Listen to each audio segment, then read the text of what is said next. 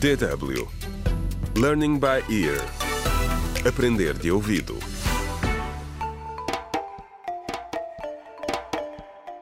Contra o crime.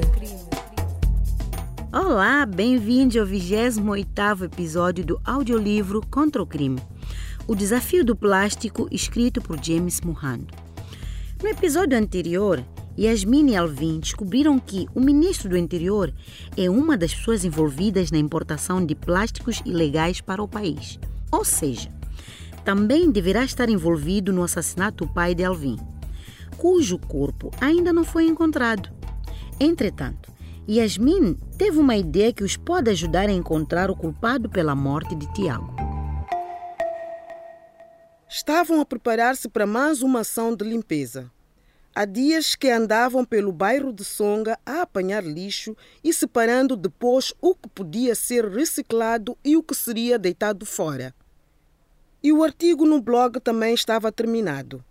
Yasmin gostou do título: Os comerciantes de plástico ilegal de Songa. Mas seria boa ideia publicá-lo? O artigo tinha algumas informações bombásticas.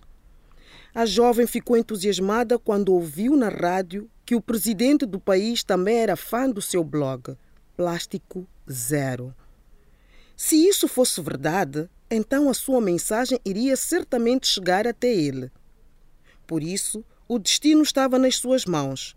Se o presidente fosse honesto, então o vigarista do ministro do Interior seria punido. Mas se ele também fosse corrupto, eram eles que ficavam em mãos lençóis. Bem, uh, o que achas, Alvin? Avançamos com a publicação ou é demasiado arriscado? Perguntou Yasmin ao namorado.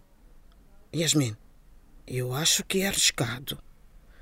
Mas talvez seja ainda mais arriscado ter a informação e não a partilhar. E sinto que devemos isso ao meu pai, disse Alvin. Tens razão, disse Yasmin.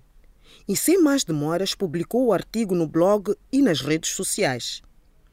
Yasmin e Alvin pegaram nas malas e no equipamento para iniciarem a atividade de limpeza.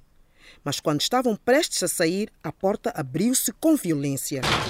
Yasmin assustou-se. Já eram represálias? Teria alguém sido enviado para os prender?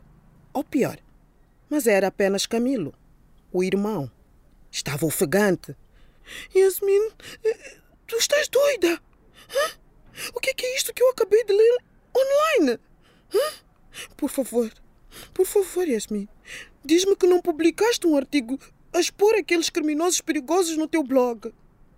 Yasmin explicou ao irmão que eles sabiam dos riscos, mas que alguém tinha de fazer alguma coisa. Que tipo de homem deixa a namorada pôr-se assim em, em perigo? Hum? Perguntou com um tom severo. Camilo estava preocupado com a irmã mas esqueceu-se que ela era bem capaz de se defender. Camilo, sai! Não vou ficar aqui a ouvir-te a falar assim comigo e com meu namorado. Sai já! Camilo saiu e bateu a porta com tanta força que Alvin achou que as dobrediças tinham saltado. Contra o crime.